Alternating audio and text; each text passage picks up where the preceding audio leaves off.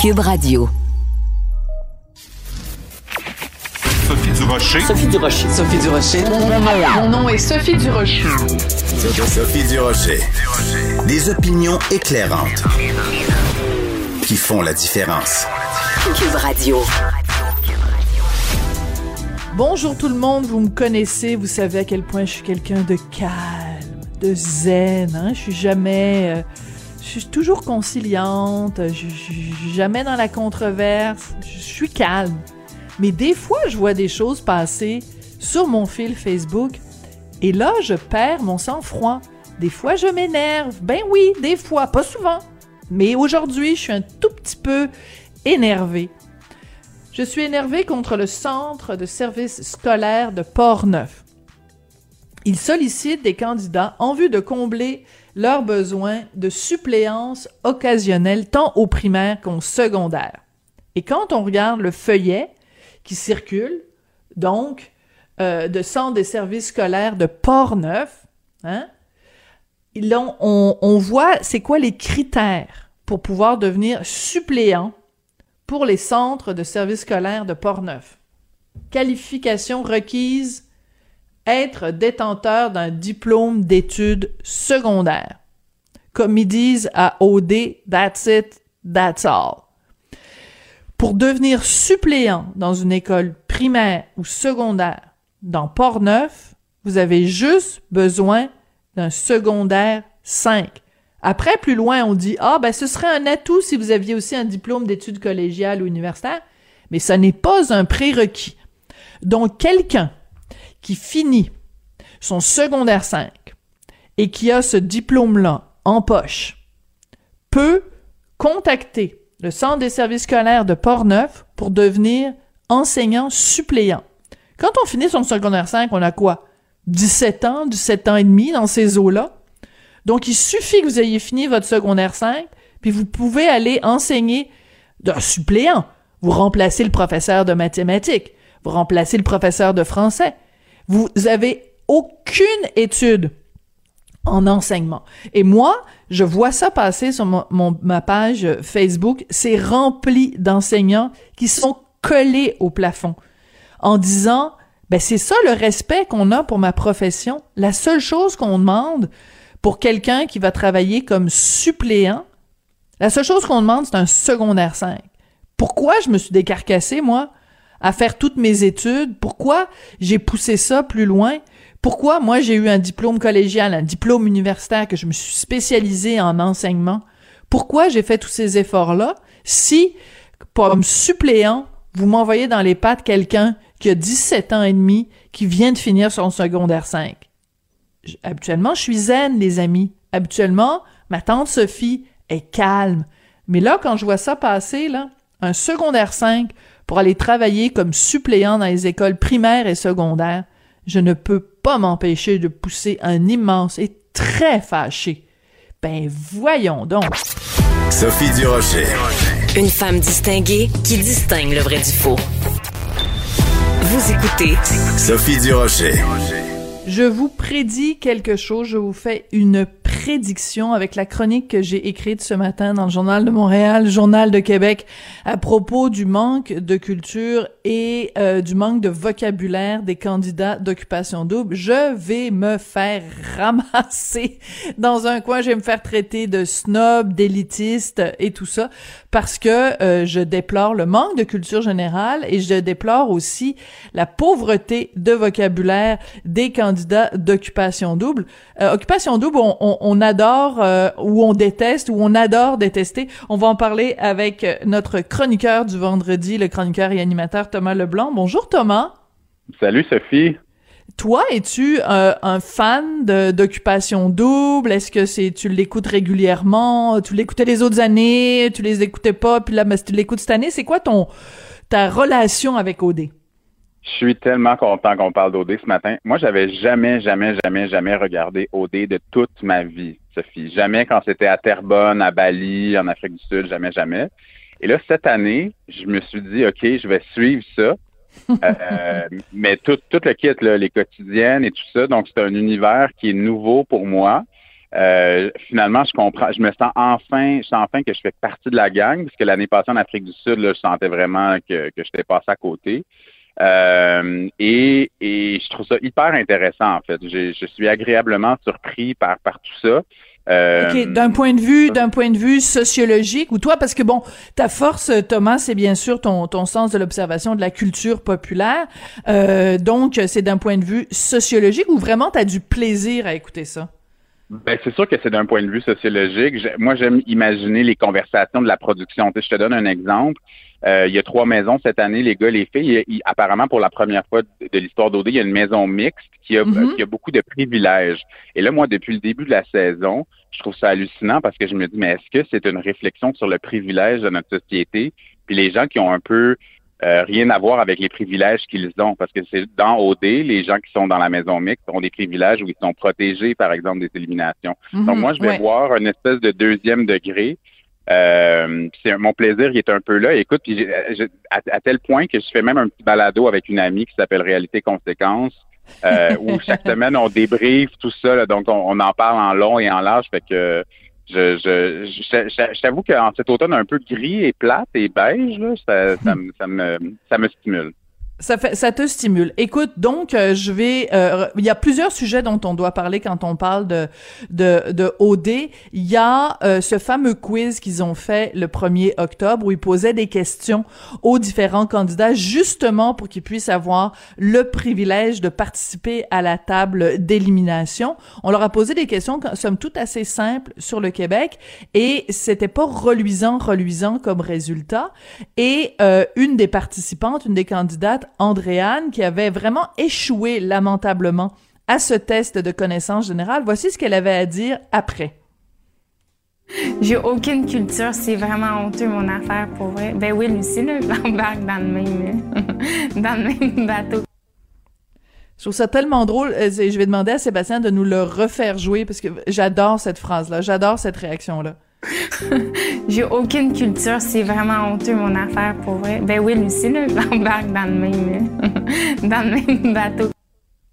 Elle trouve ça super drôle de pas avoir de culture. Elle trouve ça super drôle de d'avoir honte de ça. Elle trouve ça super drôle que le candidat avec qui elle est en couple, Will, soit aussi ignare qu'elle. Moi, ça me désole. Toi, comment tu réagis à ça, Thomas? Oui, c'est sûr que j'ai eu la même réaction. Là, j'ai trouvé ça déjà, c'est vraiment vraiment triste. Surtout que ça, ça la fait rire, ça semble pas nécessairement la, la, la déranger plus qu'il faut. Il faut savoir que euh, sur le, tapis rouge, quand cette participante-là est arrivée puis qu'elle a fait son espèce de pitch de vente au Québec parce que les gens pouvaient voter au départ, elle nous a dit qu'elle, dans la vie, elle regardait OD quand elle était jeune et que c'était son rêve. Donc, on a une idée du système de valeur aussi d'une participante comme ça. Si tu te dis adolescente, moi, tu sais, dans la vie, on peut avoir plein de rêves, mais si ton rêve, c'est de participer à une hmm. télé-réalité euh, romantique, pseudo-romantique où tu peux gagner un condo quand même, euh, il y a un problème. Puis après ça... Un problème d'ambition. C'est-à-dire que tu peux avoir... C'est ça il y a un problème pour moi d'environnement, c'est que tu dis, ça veut dire que c'est encouragé autour de toi, ça veut dire, puis il n'y a pas de saut métier, mais moi ce que je vois aussi, c'est qu'il y a une espèce de, il y a quand même plusieurs maquilleuses esthéticiennes, ça c'est un type de personne, puis ça je trouve ça dommage pour ces personnes-là parce que ça leur donne, on va, on va peut-être avoir des préjugés à l'avenir en disant, ben dans le fond, toutes les personnes qui, qui, qui travaillent peut-être dans le milieu de la beauté ou de l'esthétique, peut-être qu'elles sont toutes des Andréanes. Ça, ça, je trouve ça dommage, mais en même temps, elle, c'est pas, il y a personne qui a mis les mots dans la bouche, là. Non, ben non, c'est ça. Puis dans le quiz aussi, je pense qu'elle savait pas c'était qui Yvon Deschamps. Il y avait des trucs de base, là, qu'elle elle avait aucune, aucune idée. Puis ça, c'était vraiment pathétique. Et il y a un truc aussi qui m'a frappé, c'est que Will, donc euh, William, qui est dans, qui est en couple avec elle, enfin qu'il l'était euh, au moment de participer euh, au quiz, il est interviewé aussi à un moment donné, puis il dit quelque chose à l'effet que bon, on lui demande de d'identifier un humoriste qui est né en 1936, donc en 1935, pardon, c'est Yvon Deschamps, et lui, sa réponse est de dire ben là, vous me demandez de identifier quelqu'un qui est né en 1936.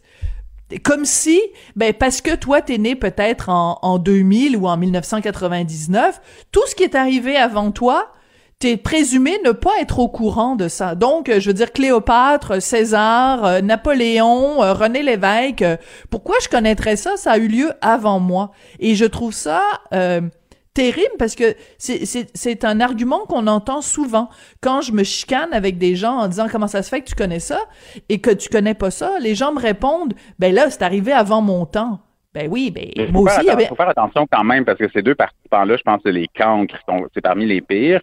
Mais Jay du Temple, l'animateur, il appartient quand même à la même génération que ces gens-là. Il y a presque 30 ans, je pense. Puis, tu sais, Jay, clairement, quand il animait le quiz, il, il, il savait de quoi il parlait. C'est un gars qui parle bien en général quand il anime l'émission. Il s'exprime bien. C'est sûr que c'est son métier.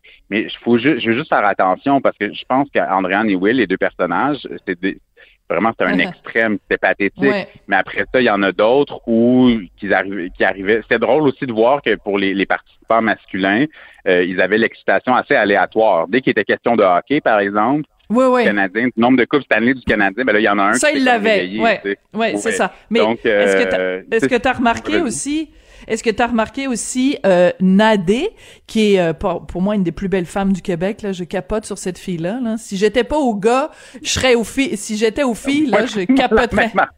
Sophie, si oh mon Dieu. Ah, ah écoute, c'est absolument euh, hallucinant. Euh, et donc, euh, Nadé, dont je pense qui est, d'origine ghanéenne, donc je pense que ses parents viennent du Ghana. bref, elle est elle est noire, Nadé, et donc et c'est donc une, une minorité visible, si tu veux. Et c'est elle au début qui s'est exclamée quand les autres participants ne connaissaient pas les réponses, qui a dit "Hey, come on, guys, comment ça se fait que vous connaissez pas ça? Et je trouvais ça formidable que ce soit quelqu'un qui est euh, issue de l'immigration. Euh, je connais pas les détails. Je sais pas si elle, elle est même grandi, Elle a grandi. Euh, je pense qu'elle a grandi en Abitibi. Je pense que si je me souviens bien, un des deux parents est, noir, puis, ça, puis un autre un autre parent est blanc. Puis je pense qu'elle est elle est vraiment le résultat d'une mixité. D'accord, mais mais tu comprends ce que je veux dire? L'image de cette fille là, qui est donc à ce moment-là, qui est pas qui est pas euh, une, euh, mais qui est quand même une fille d'immigrants qui, qui nous fait et qui, qui fait la leçon à ses à ses collègues vraiment pain blanc en leur disant hey comment voyons donc vous connaissez pas les, les paroles de la chanson La Manique de Georges Dor j'ai trouvé ça vraiment amusant à noter et je pense que Nadé c'est une de celles justement qui s'exprime le mieux. Donc parlons de leur façon de s'exprimer. Moi dans ma dans le journal de ce matin j'ai fait toute une liste et c'est véridique hein, il y a absolument rien d'inventé dans ma chronique euh, de ce matin. Euh, je me suis senti comme un shark right away obviously, sorry, je fais ça rough, I'm sorry man, j'aurais bondé, j'ai fité right, fair enough. Il était la glue dans la maison, j'ai senti une vibe, je me suis skippé. Tu vas être depressed, ça spark un intérêt, c'est unfair, c'est tellement nice, I'm turn off, etc., etc., etc. Euh, oui, l'anglicisme est roi, là. Mais c'est même plus des anglicismes, tu sais. On en utilise tous des expressions anglaises de temps en temps ou souvent, mais la structure de phrase, moi, ce que j'ai, ce que j'entends quand j'écoute OD, c'est la, la phrase commence en français, elle finit en anglais, euh, la phrase commence en anglais, elle finit en français, c'est un mot sur deux qui est en anglais, c'est insupportable. Mais moi, mon hypothèse là-dessus, c'est que le niveau de langage, puis moi, je peux être aussi coupable de ça, donc l'utilisation de mots d'anglais. Il y a un niveau de langage dans la vie. Là, la façon dont je te parle, c'est pas la façon dont je vais parler peut-être à, à, à un ami si j'ai une conversation informelle. mais je pense que les participants, c'est pas qu'ils sont incapables de parler dans un français plus français que, que rempli d'anglicisme, mais je pense qu'ils oublient. Ils sont dans la maison, ils sont entre eux, ils sont entre amis. Puis la réalité, c'est que ce français rempli de mots d'anglais pour les gens de ma génération et plus jeunes, il y a un facteur cool pour certaines personnes. C'est comme si on veut faire partie du groupe, il y a un facteur. Pour moi, c'est un truc de classe. Après ça, est-ce que je suis d'accord? Je trouve qu'il devrait faire un, effort. certains en font un. Tu sais, je pense à un participant qui s'appelle Vincent, qui reprend la fille qu'il fréquente parce qu'elle est toujours des si j'aurais, si j'aurais, si j'aurais. Puis il a dit dans l'épisode d'hier, ben, si tu continues à dire des petits j'aurais, Noémie, plus de bisous. C'est genre, je te frencherai plus. J'ai trouvé ça quand même charmant, mais il y a une participante de, de, de Laval euh, qui est plus anglophone, qui s'appelle Stacy, qui a utilisé plein des sontais, sontais, sontais. Je sais pas si tu l'as mis dans, ton texte, mais elle, il y a un participant qui, qui lui a dit Écoute, moi, ça me ça me déplaît, là, j'ai pas envie de euh, d'apprendre à te connaître si tu parles français de cette façon-là. Euh, fait que je pense que faire attention parce que l'inculture ou le, le, le, le mauvais la, mauvaise façon de s'exprimer en français, ça existe, c'est présent, mais je serais pas prêt à généraliser que ces participants participants-là sont tous incapables de bien parler français. Oh non, mais je dis pas qu'ils en sont tous incapables. Ce que je dis, c'est que euh, en fait, la question que je me pose, c'est comment se fait-il que quelqu'un qui est passé à travers le système d'éducation du Québec, où euh, justement on s'est doté de ces moyens-là, d'une éducation nationale, de, des écoles publiques pour euh, relever le niveau d'éducation au Québec. Comment ça se fait que 40 ans après, enfin presque 50 ans maintenant, après l'adoption de la loi 101, qu'on en est avec des étudiants qui, euh, parce que c'est des, des jeunes, là, ils sortent du cégep ou ils sortent de l'université, que leur, la pauvreté de leur vocabulaire, comment ça se fait que on a autant de béquilles? Puis je poserais la même question, comment ça se fait que quelqu'un qui a pu passer à travers tout le système scolaire québécois et continuer à dire ils sont tais puis si j'aurais? Je dis, il n'y a pas un prof à aucun moment donné qui les a repris ben, probablement, mais je pense qu'il comme je le disais, il y, a un y a facteur cool. Cela dit, l'utilisation des mots d'anglais, ça va déplaire à certaines personnes, mais ça fait partie de qui on est comme francophone en Amérique du Nord. C'était présent. Après ça, est-ce que c'est quelque chose qu'il faut normaliser et faire en tout temps? Je ne crois pas, mais utiliser un mot d'anglais bien placé, ça peut ça peut faire image, ça peut être évocateur, ça peut donc cela mais, en même temps, je suis d'accord avec toi quand j'écoute l'émission, je suis comme moi, ok, les, la gagne ça euh, suffit. relaxer, un, peu. Euh, je voudrais aussi souligner que la saison s'appelle OD chez nous. Et pour moi, ça, je trouve ça fascinant parce que le chez nous, qui est le nous, chez qui on est, euh, la saison s'est produite, là, je vais faire un lien avec l'événement vraiment tragique de, de, de l'hôpital de Joliette et, on parle plus depuis quelques semaines aussi des, peuples autochtones du Québec. Euh, fait que pour moi, il y a toute cette réflexion-là. c'est qui le nous, chez qui on est, euh, puis après ça, on regarde un, micro, un microcosme de célibataire qui se croise en buvant de la poppers dans un spa. Je suis au paradis, oui, non, c'est sûr que toi qui es vraiment, tu sais, que t'as le nous assez sensible, euh, ça, ça a dû euh, venir te chercher. Écoute, au dé chez nous, c'est pas compliqué, c'est qu'on n'est pas au Brésil puis qu'on n'est pas à, à oui, euh, aux îles Mouk là, faut pas non plus. Tu sais, je veux dire, je suis d'accord qu'on fasse une analyse sociologique, mais je veux dire, moi, je trouve ça absolument euh, pas gênant qu'on dise chez nous. Là, à un moment donné, si on est même plus capable de de dire chez nous parce que ça va offenser les Premières Nations, faut quand même pas exagérer non plus. Chez nous versus quand on voyage euh, à l'étranger. Je veux dire, faut pas non plus euh, s'enfarger dans les fleurs du tapis. J'aime quand même ça. Ça l'a dit, dernière affaire, il y a une participante qui savait pas du tout où étaient les îles de la Madeleine. Ben, c'est pathétique. Elle a vécu et grandi, j'imagine, à Laval toute sa vie. Ben, c'est pathétique, mais en même temps, c'est le résultat d'un, de circonstances elle, elle a une responsabilité, mais aussi son environnement qui a une responsabilité là-dedans. Ben, tout à fait, euh, tout à fait. Alors, écoute, il faut absolument qu'on parle du sujet euh, de, d'occupation double qui préoccupe beaucoup de gens. Donc, euh, pour expliquer pour ceux qui le savent pas, donc, euh, bon, évidemment, c'est une émission de séduction, les gars, les filles, etc. des couples se forment, se défont, il y a des triangles amoureux, etc.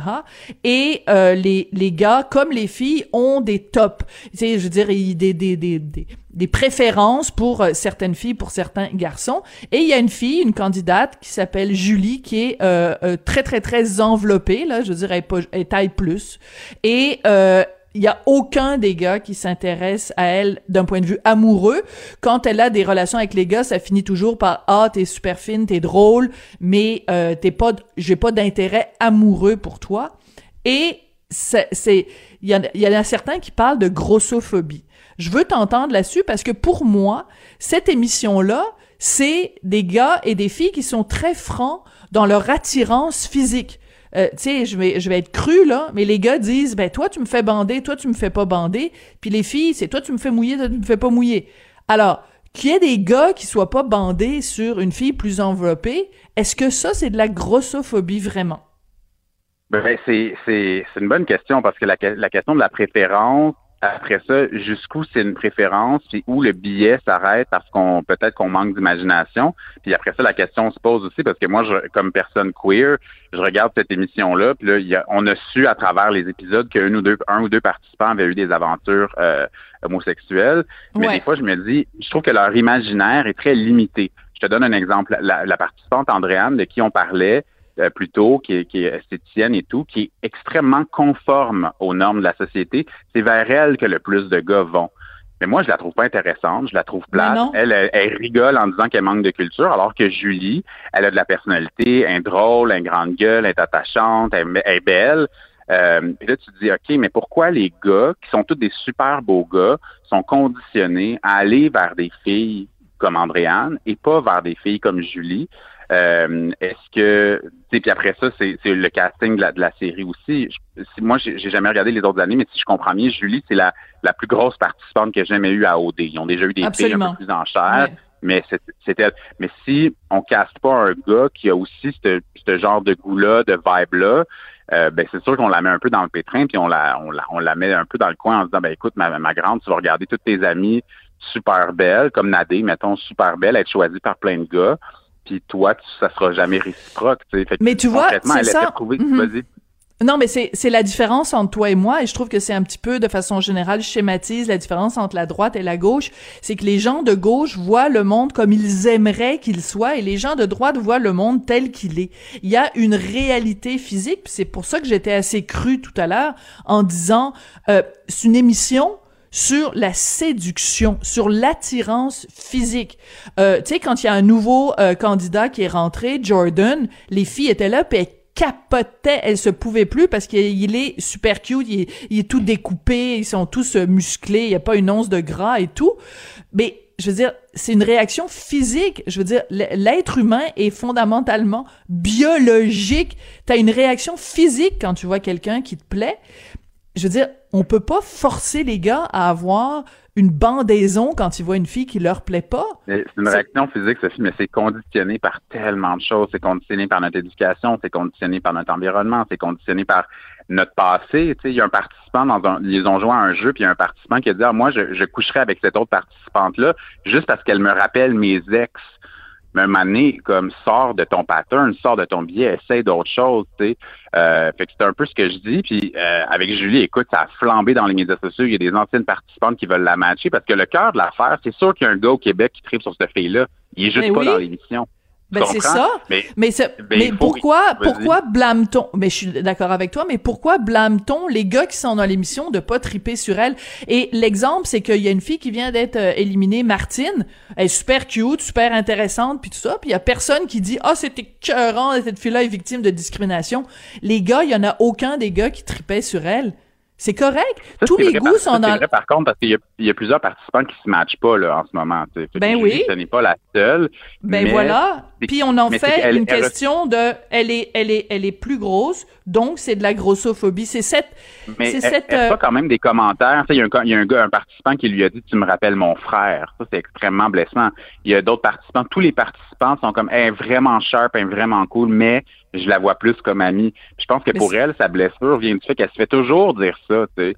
Mais euh, oui, mais c'est une émission, c'est une émission où les gens sont, écoute, la base de l'émission, c'est de dire, tu te, tu te prépares à te faire rejeter devant des centaines ben de milliers de gens. C'est ça le principe. Fait que est-ce que il faut qu'on porte des gants blancs parce que elle physiquement est plus enveloppée? Écoute, c'est rempli de gens qui s'envoient des vacheries, des bitcheries, qui se qui se qui se qui se s'accusent de trucs entre eux. La fille qui est partie, la Martine, l'épisode que moi j'ai vu, euh, dans dans l'épisode que j'ai vu, elle s'en va voir Nadé en disant "Hey, non, elle s'en va voir une autre participante en disant "Il faut que tu te méfies de Nadé parce que elle va te donner des coups de couteau dans le dos." Ce n'est que ça. Ce n'est que ça. au final, au final, c'est réussi. On va, on va se quitter là-dessus. Ça fait 15 minutes qu'on en parle, tu vois. Ben oui, ben c'est ça. Écoute, c'est drôlement intéressant comme analyse sociologique. Écoute, à la prochaine chicane. Écoute, on va se quitter. Je veux quand même réécouter Andréane euh, avec sa citation. On va demander à Sébastien. c'est bon. On écoute ça. J'ai aucune culture, c'est vraiment honteux mon affaire pour vrai. Ben oui, Lucie, là, j'embarque dans le même, dans le même bateau. Je pense que je vais prendre ça, puis je vais mettre ça comme euh, ma sonnerie, ma sonnerie de téléphone. Puis si vous me trouvez trop dur avec Andréane, dites-vous que ces gens-là, ils acceptent. Ils acceptent d'aller à l'émission où ils savent que leur moindre geste, leur moindre déclaration va être analysée puis décortiquée. Fait que c'est ça là, c'est ça le, but du jeu, c'est ça. voilà. Son rêve, cette fille-là, oubliez-le jamais. Absolument. Voilà, son rêve s'est réalisé. Hey Thomas, merci beaucoup, bon congé, puis on se retrouve euh, vendredi prochain. Merci. Salut.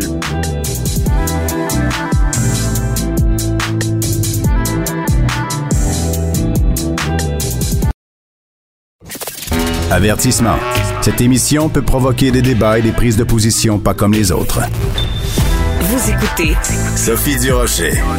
Alors, vous pensiez que vu qu'on est en plein dans la deuxième vague, qu'on est en plein dans les zones rouges, que le contrôle aux frontières euh, allait être très rigoureux, qu'on avait appris des leçons de la première vague du printemps et que euh, à votre arrivée à l'aéroport, que les mesures allaient être très très très sévères.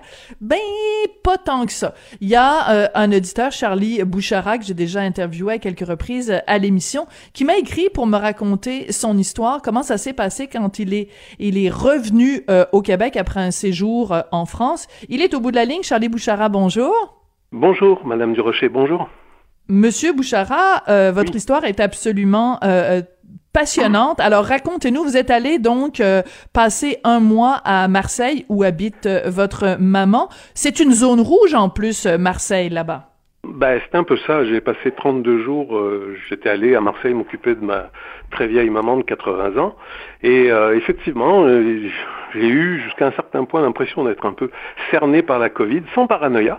Mais enfin, l'infirmière principale qui vient, il y a des deux infirmières qui viennent s'occuper de ma mère quelques dizaines de minutes le matin et l'après-midi. Et son infirmière principale a attrapé la Covid. Son médecin, son médecin, on dirait ici de famille, mais en fait, ouais. Là-bas, c'est simplement le médecin qui fait ses visites à domicile de temps en temps, qui est son médecin. Lui, en ce moment, il est depuis 25 euh, ou 30 jours, je pense, comme artificiel, lui aussi évidemment attrapé la ah. Covid.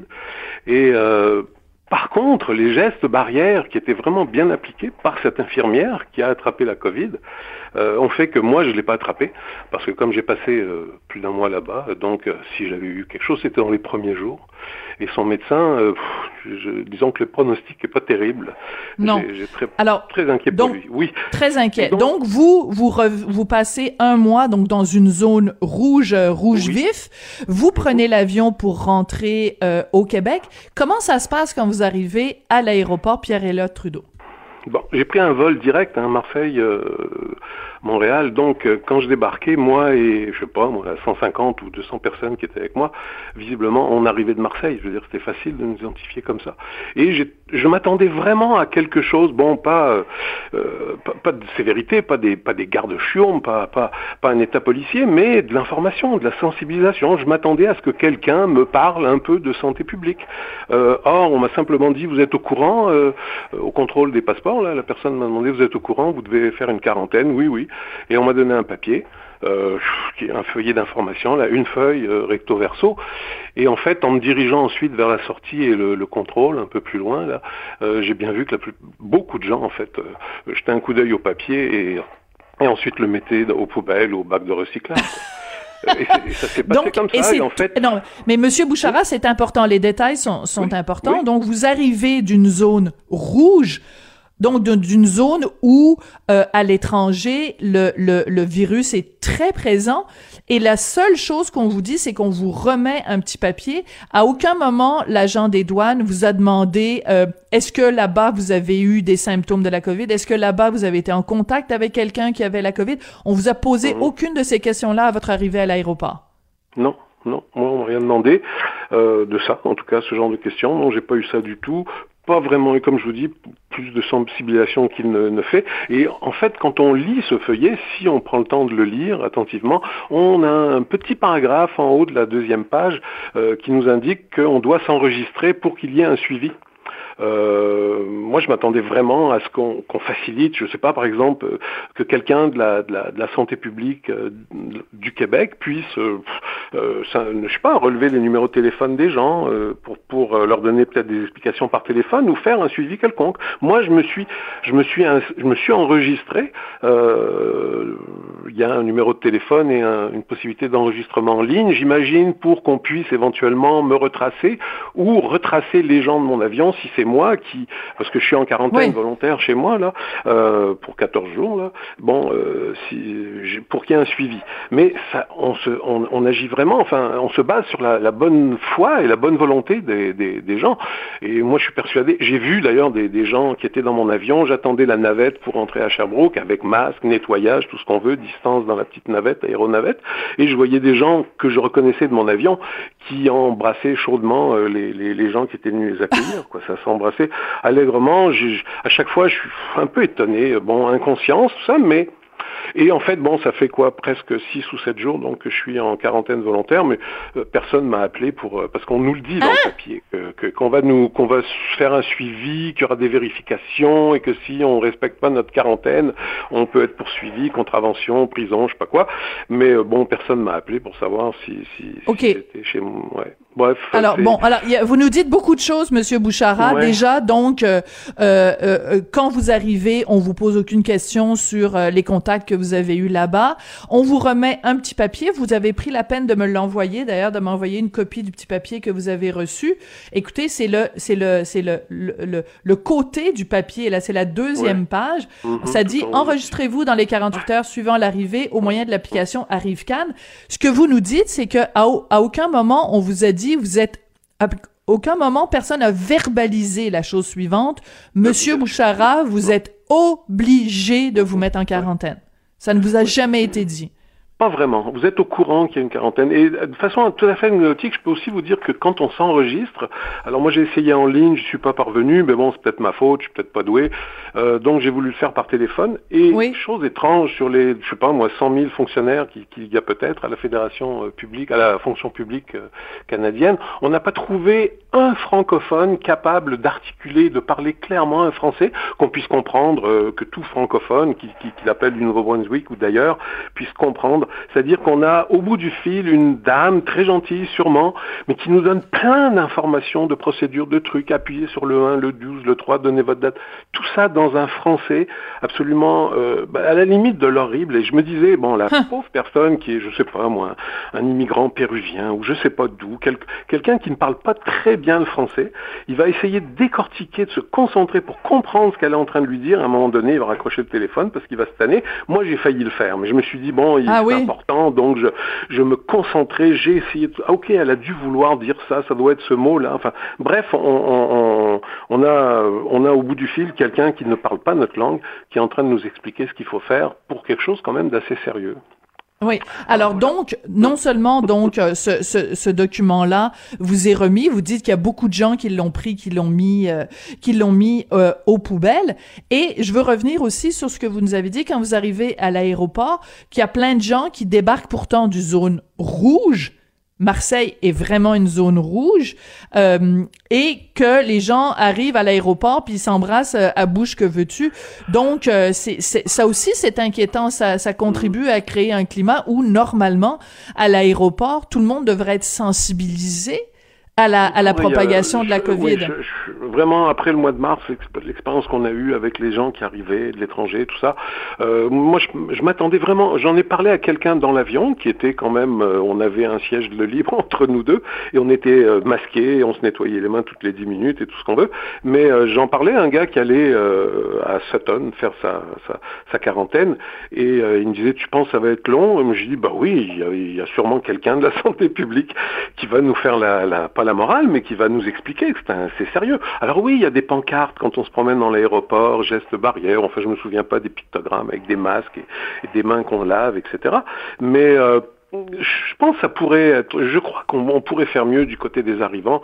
Euh, bon, euh, il y, a, il y a sûrement des gens qui, que vous avez croisés euh, hier ou avant-hier dans un centre commercial ou quelque part dans une rue de Montréal, dans un magasin, qui était peut-être, qui portait son couvre-visage, tout ce qu'on veut, mais qui aurait peut-être dû être en quarantaine parce qu'il débarquait du même oui. avion que moi, mais qui, qui, a pas pris la peine de le faire parce qu'il n'a pas envie qu'on l'emmerde et il n'a pas envie de rester pendant deux semaines enfermé chez lui, quoi. D'accord. Mais ce qui est terrible, c'est que vous nous dites à quel point, de toute façon, le système se fie sur la bonne volonté des gens, euh, à savoir s'ils vont ou non faire leur quarantaine, et que vous, puisque vous êtes un homme responsable, un citoyen exemplaire qui, qui, qui, qui respecte les lois, puis aussi parce que vous voulez de toute façon protéger vos concitoyens, vous avez euh, tenté de vous inscrire. Quand vous l'avez fait au téléphone, c'est dans un baragouinage de français. Bref, vous êtes inscrit et vous nous dites que six jours plus tard, vous n'avez toujours pas reçu d'appel, Monsieur Bouchara. Non, je pensais que j'aurais au moins un coup de fil, bon, pour vérifier que tout se passe bien. Oui, monsieur, vous respectez. Euh, je, pense que c'est important de pas prendre les, les, citoyens pour des, des crétins et des enfants. Donc oui, la bonne volonté, etc. Mais faut la nourrir cette bonne volonté. À l'aéroport, entre le moment où on, on débarquait et le moment où on voyait, par exemple, moi j'en avais pas, mais enfin la visite, les, les parents qui nous attendaient, on aurait pu avoir quelqu'un ou des messages clairs vous avez envie de les embrasser, mais attendez une minute. Euh, moi, je, je suis arrivé chez nous et ma, ma, ma blonde m'attendait, mais je lui ai dit on se touche pas, ok, tu t'éloignes parce que je commençais ma quarantaine. Je suis allé directement dans la salle de bain, j'ai pris une douche bien savonneuse et une fois sorti de la salle de bain, j'ai mis un masque et on s'est serré dans nos bras, sans s'embrasser évidemment, mais on s'est donné un câlin parce que ça faisait un mois qu'on s'était pas vu. Mais euh, je veux dire, on aurait dû dire aux gens ou on devrait clairement nous dire non, non, ne les prenez pas dans vos bras, ne leur faites pas des gros bisous. Vous débarquez d'un avion et vous avez passé huit heures dans, dans, avec des gens et vous arrivez en plus d'une zone rouge, effectivement, de Marseille ou d'ailleurs. Ouais, oui, oui. Manque, euh, manque, je sais pas. J'ai j'ai vraiment été étonné, euh, désagréablement étonné par euh, le peu de le peu de mesures en fait et le peu de de- de- de- d'intervention, le peu de sensibilisation. Voilà, je pense c'est le mot Ouais. simplement le, le Et- peu de sensibilisation. Et le peu d'obligation aussi, parce que normalement, euh, c'est pas euh, euh, un truc euh, aléatoire. euh, Faites-le si vous voulez, si ça vous tente. les années bissextiles, euh, la, la semaine des quatre jeudis. Non, mais ce que je veux dire, c'est que c'est on, on, on fait face à une, une une pandémie. Il y a des gens qui meurent. Il y a des gens qui sont qui ont des des des, des conséquences euh, physiques, euh, des séquelles pour le restant de leur jour. C'est pas quelque chose qui doit être pris à la légère. Et moi, ce qui m'inquiète dans votre récit, Monsieur Bouchara, c'est que euh, le gouvernement euh, canadien nous dit bon, vous devez, si vous devez voyager, ce ne sont que, ce n'est que pour des raisons essentielles. C'est-à-dire que oui. Oui, oui. vous de- donc vous dans votre cas, Monsieur Bouchara, vous êtes allé voir votre mère qui va pas bien, euh, qui est qui est âgée, et donc euh, c'est tout à fait, euh, je considère que c'est tout à fait Oui, moi, c'était essentiel vraiment- que vous alliez oui. la voir. Mais imaginez quelqu'un qui est allé euh, passer deux semaines Oui. dans le sud parce qu'il y avait un forfait pas cher et tout ça, et qui revient et qui euh, se fait dire par son bon gouvernement, bon, on vous remet un petit papier, puis c'est à vous de décider si vous Ouais. vous mettez en quarantaine ou pas. Ça, marche pas, Il y, y y a des cas dans le monde. hein. Je crois que c'est en Islande où des, des- justement des touristes français un peu crétins, euh, deux gars qui sont arrivés, et puis oh, en fait, je pense même qu'eux étaient porteurs et le savaient qu'ils avaient été euh, testés positifs et euh, ils ont contaminé euh, pas mal de gens parce qu'ils ont fréquenté des bars, des trucs comme ça. Et on peut penser, enfin, on peut penser que dans cet avion, il y avait sûrement, au moins, je sais pas quelle peut être la proportion, mais il y a sûrement des gens qui n'ont pas été précautionneux, ceux qui embrassaient leurs amis euh, qui les Ouais. attendaient. Bah, J'imagine qu'à Marseille, euh, bon, il- oui, ils devaient sans doute porter le masque parce qu'on n'avait pas le choix, il fallait le porter dans la rue, dans les magasins, à peu près partout. Mais disons qu'ils ont peut-être pas été euh, si précautionneux, ils ont peut-être pas pris autant de précautions euh, qu'ils n'auraient dû. Alors peut-être même il y avait des positifs là-dedans, il y avait peut-être, en tout cas, je sais pas, mais c'est inquiétant, hein, c'est plus qu'inquiétant. Moi, je, je pensais même qu'il y allait avoir, euh, si le fédéral s'en occupait pas, je me disais, ils ont, ils ont peut-être donné une, un endroit où, avec des tables ou quel- quelqu'un de la, de la santé publique, comme ils avaient fait en mars, hein, je pense, quand, quand la, Absolument. la- la ville de Montréal avait voulu intervenir. Ouais. c'est ça, hein, il s'était pointé euh, au, à la sortie des, des portes de l'aéroport pour donner de l'information aux gens. Je m'attendais à quelque chose comme ça. Je m'attendais pas à un drill, là, je m'attendais pas à, à de l'agressivité, mais à, à de l'information bien étoffée, etc., et sérieuse. Mais non. Et c'était pas le cas. Non. Monsieur Bouchara, merci. Vous avez bien fait de me contacter euh, pour qu'on puisse raconter votre histoire, pour que vous puissiez la raconter, pour sensibiliser les gens. Euh, moi, je trouve ça excessivement inquiétant euh, de penser qu'on est on est dans le rouge par-dessus la tête et que euh, euh, à Pierre Elliott Trudeau à l'aéroport que les mesures soient si euh, bonbons hein. On parle parfois de sentence bonbon ben là c'est vraiment une attitude bonbon à l'aéroport. C'est d'une très grande tristesse. Alors écoutez je vous laisse retourner à votre quarantaine. Euh, félicitations d'avoir fait votre devoir de citoyen euh, comme il faut. Ça devrait être la norme pour tout le monde. Manifestement c'est pas le cas. Merci beaucoup monsieur Bouchara Merci et bonne journée, Madame de. Rocher. Au revoir. Merci. merci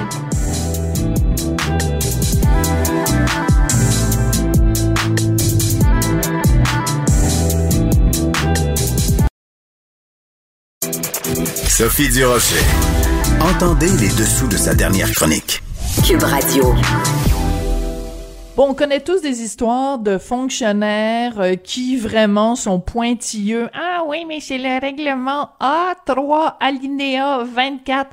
Et c'est assez choquant quand il y a des fonctionnaires comme ça qui appliquent le règlement à la règle. On a eu un bon exemple.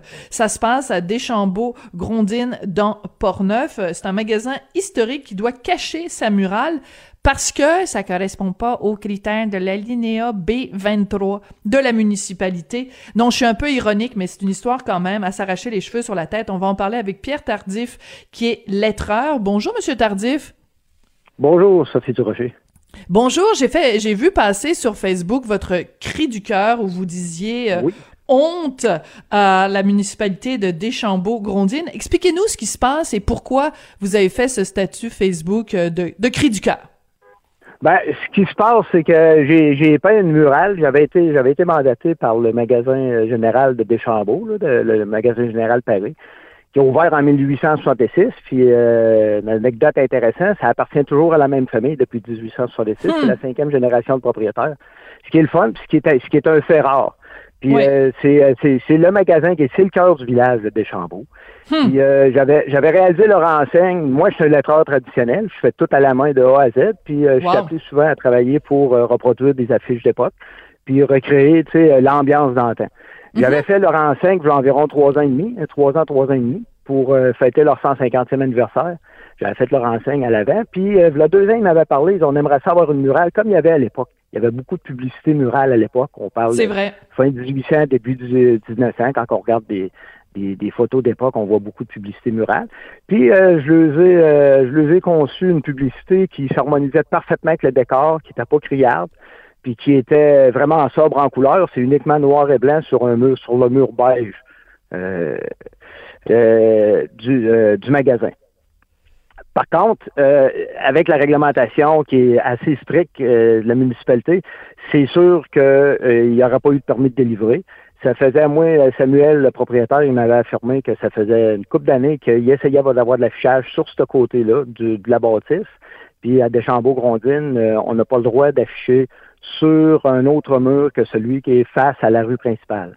La, situation géographique du, du, du, du, magasin est sur la rue de l'église qui rentre dans le village. Le côté est vu de la 138, mais pour voir le côté de la bâtisse, faut passer les yeux par-dessus le terrain de son voisin. Et bah, bah, jamais plein par là. Qui jamais plein.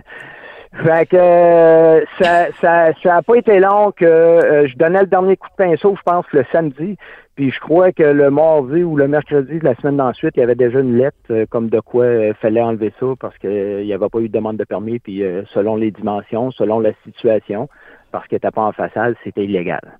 Bon, alors c'est ça. Donc, donc vous, vous avez écrit ça sur euh, votre page Facebook en disant honte à, à Deschambault euh, Grondine.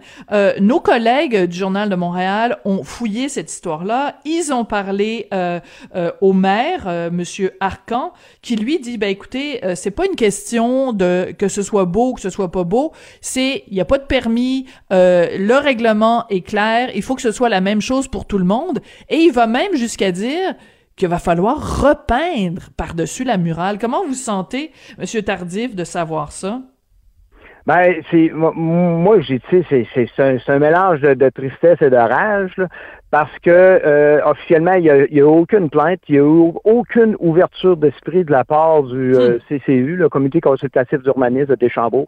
Il n'y a aucune ouverture d'esprit de, leur part puis de, l'administration municipale pour euh, écouter euh, les arguments du, du magasin général euh, sur, la murale. Parce qu'il n'y a, pas eu de plainte. Tout le monde, tout le hmm. monde, c'est unanime. Tout le monde aime la murale. Le maire me dit que c'était très beau. Tous les élus ont dit que c'était très beau mais c'est pas une question de ça, c'est une question de la loi, c'est la loi, c'est fait pour y suivre, comme euh, Séraphin Poudrier disait, mais il n'y a pas d'ouverture, c'est, c'est, c'est, c'est très, très, très rigide.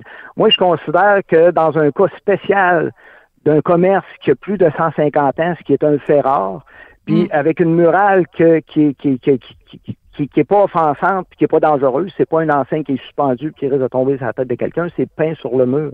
Mais non, c'est ça. Et, ce qui est important de mentionner, euh, Monsieur Tardif, pour les gens qui nous écoutent, parce qu'évidemment, on est à la radio, mais euh, sur votre page Facebook, vous avez mis des photos, et on les retrouve d'ailleurs dans le Journal de Montréal, le Journal de Québec, ce matin. Le, le lettrage que vous avez fait, là, c'est tout à fait dans l'esprit de l'époque, dans l'esprit de 1866. Je veux dire, on pourrait voir euh, euh, des, des, parce qu'on en voit des fois dans nos villes, hein, il en reste des fois des des des, euh, des, des, annonces murales. Tu sais, c'est c'est un petit peu avec le temps là, le, le lettrage a un peu disparu. Donc on a l'impression que ça a été fait euh, en 1866, votre image. C'est pas, vous avez pas de peint euh, une pitoune euh, en, maillot de bain ou quelque chose d'offensant là ou de dérangeant là? Non, non, non, non, non, non, non, non, non, non. Puis c'était mon but, c'était mon but, c'était pas de déranger personne, c'était d'ajouter à la beauté du village de Deschambault-Gonzin qui, qui est magnifique, soit dit en passant. Mais la, la, la, la, la réglementation, puis la fermeture d'esprit du conseil municipal puis du CCU, c'est non, le règlement, c'est ça, puis il faut s'en tenir au règlement. Ils veulent protéger le patrimoine, mais ils veulent pas créer le patrimoine. Ah, ça, c'est bien dit. Ils veulent protéger le patrimoine, mais pas créer le patrimoine, parce que c'est sûr ben, que le, le, la murale que vous avez faite, euh, s'ils la laissaient, ben, ce serait pour des générations et des générations à venir. Euh, Monsieur Tardif, ah euh, vous, vous êtes lettreur, donc votre métier, c'est de faire ça, de faire du, du lettrage, euh, donc pour, pour des commerces ou des, ou des privés. Euh, vous considérez que c'est une œuvre d'art que vous avez créée avec cette murale? Ben, une œuvre d'art, c'est le résultat final de la création d'un artiste. Hmm. Je me considère un artiste aujourd'hui. Euh, je suis un des seuls lettreurs qui reste euh, euh, dans le pays. Puis tout le monde me dit que je suis un artiste. Ça m'a pris du temps avant, avant, de finir par le croire, mais je finis par le croire parce que je gagne ma vie de mes pinceaux, puis de ma peinture, puis de mon art. Fait que je me considère un artiste. Fait qu'une œuvre d'art, c'est la, la, la, définition peut être extrêmement large. Écoutez, oui, moi, je considère que c'est une œuvre d'art. C'est une murale, euh, l'administration municipale se, se, plaît à dire que non, ce n'est pas une murale. Écoutez, une murale, là, c'est, soit quelque chose qui est peint sur un mur ou qui est projeté sur un mur. Une photographie projetée sur un mur, c'est une murale aussi. Fait que c'est une murale, c'est une œuvre d'art, oui, à caractère euh, publicitaire. Ouais. Mais c'est ce qu'il y avait à l'époque aussi, tu sais. Et ben on, est, on est en plein. L'autre affaire, c'est que il y, a une déconnexion, il y a une déconnexion à l'heure actuelle euh, moi, ça fait 32 ans que je suis à mon compte en enseigne, en affichage, puis euh, je n'en fais plus de norme de permis personnellement. Parce que je me bute à des fonctionnaires qui ne connaissent pas les réalités, réalités économiques. Puis présentement, le propriétaire a reçu, euh, à la fin septembre, il a reçu un avis comme de quoi il y avait 10 jours ou 14 jours pour enlever euh, la murale en pleine pandémie où ce que les commerces n'arrachent puis ils tirent de la patte. Là. Hmm. Euh, un bon point, ça. Euh, autres, si vous passez sur la 138, malheureusement, vous le ratez le magasin général, vous ne le voyez pas. C'est pour ça que depuis 5-6 ans, ils demandaient à la ville, on veut avoir quelque chose qui va attirer l'attention de la 138 pour avoir une clientèle hmm. supplémentaire. C'est un village de 2000 habitants. Imaginez-vous, là, avoir un dépanneur dans un village de 2000 habitants, il euh, n'y a pas un gros salaire à sortir de là. Fait que le, le, le, le, peu de clients qui vont voir la murale vont dire, oh, on va aller chercher quelque chose là. Ben, tu sais, c'est bon. Puis, on dirait que les administrations municipales, c'est des fonctionnaires, puis eux autres, les réalités économiques, on met ça de côté, nous autres, c'est, c'est, on veut assainir, euh, assainir le, le, le, le, le, paysage visuel du, euh, du village. Mais tu sais, dans ce cas-là, pour en revenir à ce cas-là, il n'y a personne qui s'est plaint, tout le monde trouve ça beau. Moi, j'ai posté ça sur Facebook bien humblement en disant oui, il va y avoir des légères répercussions, mais écoutez, on était rendu à 650 partages. Ce matin. Ah ouais. Ça a fait le tour de la province, là, comme une traînée de poudre au vent, ça là. Ben, c'est un petit peu de ma faute. ben, ben parce que j'ai vu j'ai vu votre j'ai vu votre euh, j'ai vu votre euh, euh, post Facebook puis j'ai appelé mes collègues du journal de Montréal puis le journal de Québec puis ils font un texte ce matin puis on en parle puis je pense que je suis pas la seule à, à, en parler. Mais je pense que ça ça vient nous chercher monsieur Tardif. Savez-vous pourquoi? Parce que euh, il y a beaucoup d'éléments dans cette histoire-là. Euh, le magasin général, c'est tellement quelque chose qui est au cœur des villages du Québec. Ça fait tellement partie de notre histoire. Ça, puis l'école de rang, puis tu sais, c'est on a tous l'image de je sais pas de Émile Bordelot ou de Séraphin Poudrier dans les pays d'en haut qui s'en va chercher sa, sa, son sac de farine au magasin général. Si on ben peut même pas en 2020 célébrer ce patrimoine-là, surtout que vous nous le dites que c'est une entreprise qui s'est transmise euh, de, de génération en génération. C'est la même famille qui est là depuis 1866. Puis de se faire dire que vous allez devoir recouvrir la murale, puis que même plus que ça, qu'il va falloir repeindre par-dessus parce que on n'a pas demandé des permis. Euh, je sais pas, moi je trouve qu'il y a quelque chose de très choquant là-dedans, là. Oui, c'est la réplique qu'on a. Vous aviez juste à demander un permis. Mais quand tu connais la réponse, écoutez, là, je vais vous faire une analogie à, à, ma hauteur. C'est comme, demander à la maîtresse d'école si on peut aller aux toilettes quand on a bien envie, puis si elle dit non, c'est quoi qu'on fait? On le sait, là, que c'est. faut que ça se fasse, là. Puis dans, dans le cas de la murale, il n'y a pas de plainte. Il n'y a pas de plainte. C'est là que je me rends compte à quel point c'est sont bouchés. Les demandes de permis dans cette ville-là prennent de six mois. L'antiquaire qui a rénové sa bâtisse d'une manière superbe. Tous les gens qui vont passer à Deschambault-Grondines vont dire Merde, c'est beau ce qu'ils ont fait là, chez l'antiquaire. Ça a pris deux ans et demi avant d'avoir la demande de permis. J'ai lettré le mur de l'antiquaire. J'ai lettré le bandeau en haut de l'antiquaire. C'est pareil. Ça ressemble un peu, là, c'est très européen ce qu'ils ont fait parce qu'il y a un bandeau lettré, pareil comme on voit en, Angleterre. Là. Fait que j'ai lettré ça, j'ai fait une, une très belle job que tout le monde a trouvé ça superbe. Je vous le dis, Mme Durocher, le vendredi, je donnais le dernier coup de pinceau, puis ça, ça s'est passé il y a quelques mois. Le vendredi, je donnais le dernier coup de pinceau. Le lundi, il recevait une lettre déjà de la ville pour dire que c'était illégal ce qu'il avait fait parce que c'était trop hein? gros. Ça ne rentrait pas dans le cadre de 1,5 mètres carrés de, de dimension d'affichage publicitaire. Fait qu'ils vont avoir un deuxième, un deuxième dossier qui va suivre le magasin général bientôt. Là. les demandes de permis prennent des mois, mais les lettres, les lettres et les ah, amendes ça, c'est quelques jours, quelques heures. C'est, ça, c'est rapide, ça. Là. Incroyable. C'est des administrations municipales qui sont détachées de l'écoute des citoyens. Totalement, totalement, totalement. Ils ne veulent pas écouter la, voix populaire. J'ai demandé hier, j'ai fait face à, un élu municipal, un, échevin, puis je lui ai dit, c'est quoi l'essence d'un élu municipal? C'est pourquoi il est élu? C'est pour être à l'écoute des citoyens. Ben, vous n'écoutez mm. pas les citoyens, il n'y a personne qui est plein, tout le monde veut le garder. C'est quoi qu'il va falloir faire? Du piquetage? Il va falloir coucher en bas de la murale pour pouvoir la garder là? Ou vous mm. allez endurer ce morceau de paille avec là euh, jusqu'aux prochaines élections? C'est quoi, là? Mm. Euh, je vous souhaite bon courage, Monsieur Tardif, avec tout ce dossier-là. Ben, enfin, les deux dossiers, parce que l'antiquaire aussi, euh, vous avez fait le lettrage, puis ils se font dire que c'est pas correct, ils se font taper sur les doigts. Je pense que avec votre verve et votre passion, euh, Monsieur Tardif, vous nous avez juste donné une envie. Là, c'est la fin de semaine, la longue fin de semaine de, de l'action de grâce. Euh, ben, si on est, on dans une zone rouge, on n'a pas le droit de se déplacer. Mais en tout cas, ça nous donne juste une envie, c'est de débarquer à, à Deschambault-Grondin pour aller faire un tour puis voir le superbe antiquaire et le superbe magasin général. Bon courage, Monsieur Tardif? Bienvenue chez nous. OK. Bonjour. Ça, c'est bien dit. Pierre Tardif, donc, qui est lettreur et qui nous parlait de cette histoire complètement hallucinante de vraiment des tracas administratifs. Écoutez, là, on est en pleine pandémie. Les, toutes les entreprises en souffrent. Puis plus vous êtes petit, plus vous en souffrez parce que votre, votre marge de profit est minuscule.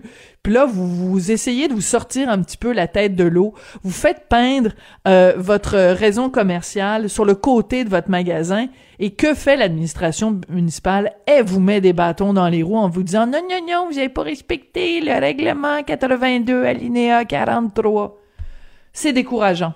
Bon, je pense que je vais avoir besoin de trois jours pour me calmer. On se retrouve mardi prochain. Je voudrais remercier Sébastien Laperrière à la mise en onde et à la voilà, à la mise en onde et à la réalisation et à la recherche, ben, il y avait euh, Maud Bouteille, euh, Véronique Morin, il y avait euh, Luc Fortin et Marie-Pierre Caillé. Merci beaucoup, on se retrouve mardi.